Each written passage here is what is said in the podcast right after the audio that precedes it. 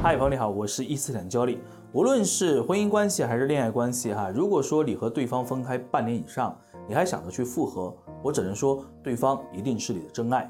要怎么样去开始你的行动？今天呢，我就来跟你聊一下。首先啊，在开始行动之前，你需要思考的是，当初分手的原因是否有解决的契机，或者有没有其他的解决方案。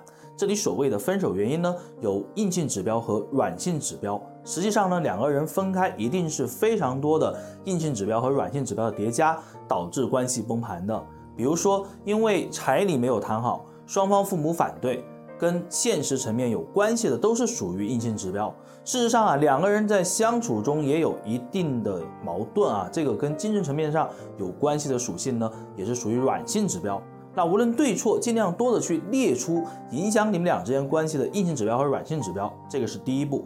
那接下来的步骤呢，就是用你们两个人之间的硬性指标和对方取得联系，尝试去合理化，制造和对方链接的机会。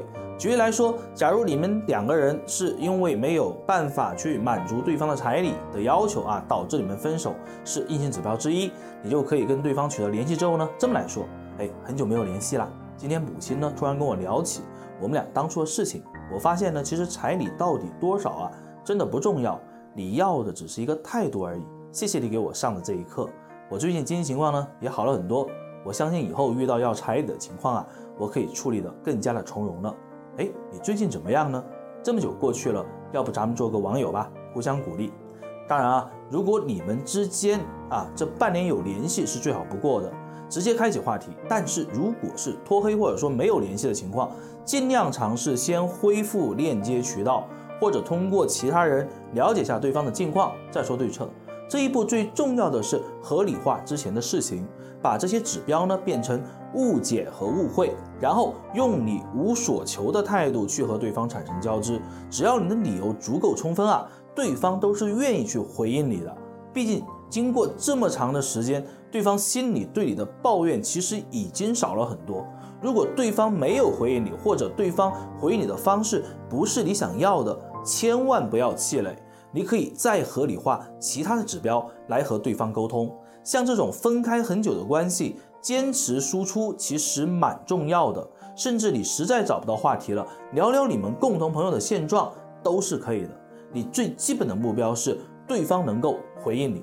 接下来呢，就回到通过互动的方式找感觉的过程了。这个部分在我的专辑里啊有专门的流程讲解，这里不多做说明。你可能会问呢，对方如果有新欢了怎么办？对方已经不爱自己了怎么办？那我只想说，如果你想很快的去恢复到之前的关系，无论对方是什么样的状态，都是不可能的。